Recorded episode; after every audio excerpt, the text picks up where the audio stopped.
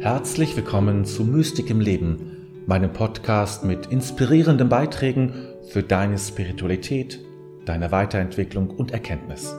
Mein Name ist David, dein Gastgeber. Viele Menschen sagen, dass sie kirchliche Räume oder etwas ähnliches nicht brauchen, dass sie lieber in den Wald gehen. Das ist eine ganz, fast schon eine Floskel, die man dann benutzt. Ich gehe lieber in den Wald, das ist für mich genauso gut.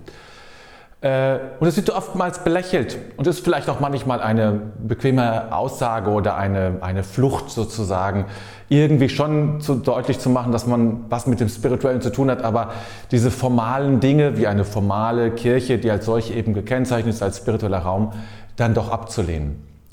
Dennoch im tieferen Sinne haben diese Menschen natürlich recht, die so sagen. Und ich erlebe das ja auch, wenn ich in den Wald gehe oder die Begegnung mit der Natur, die öffnet etwas in mir, die bewegt etwas in mir. Und ich bin dann irgendwie schon auch anders drauf. Ich, äh, ähm, gerade zum Beispiel der Wald ist für mich ein wirklich, tatsächlich ein wirklich spiritueller Ort.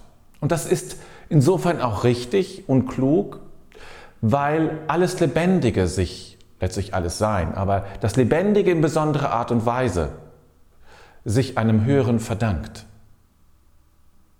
Es ist ja diese platonische Vorstellung, dass alles, was gibt, sozusagen einer Idee zugrunde liegt, also einem Urbild sozusagen zugrunde liegt. Und das eigentlich Wirkliche ist dieses Urbild, alles andere ist im Grunde nur eine Spiegelung.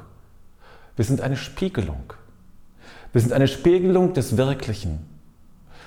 Äh, und dieses Wirkliche, dieses Urbild, ist dem Göttlichen deutlich näher ist sozusagen ist nicht nur göttlich näher, sondern entspringt aus dem Göttlichen selber. Und so ist jede Begegnung mit dem Lebendigen, gerade mit dem Lebendigen, tatsächlich eine Begegnung mit Gott.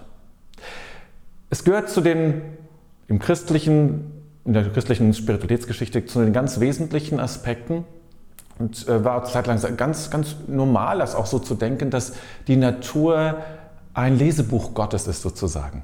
Dass wir in der Natur Gott begegnen können, dass es eine Offenbarung Gottes ist. Die Natur ist auch eine Offenbarung Gottes. Und von daher können wir so auch in die Natur gehen. Natur ist ein guter Ort der Begegnung. Und damit, weil es ein Ort der Begegnung mit Gott ist und sein kann zumindest, ist es auch ein Ort des Gebetes.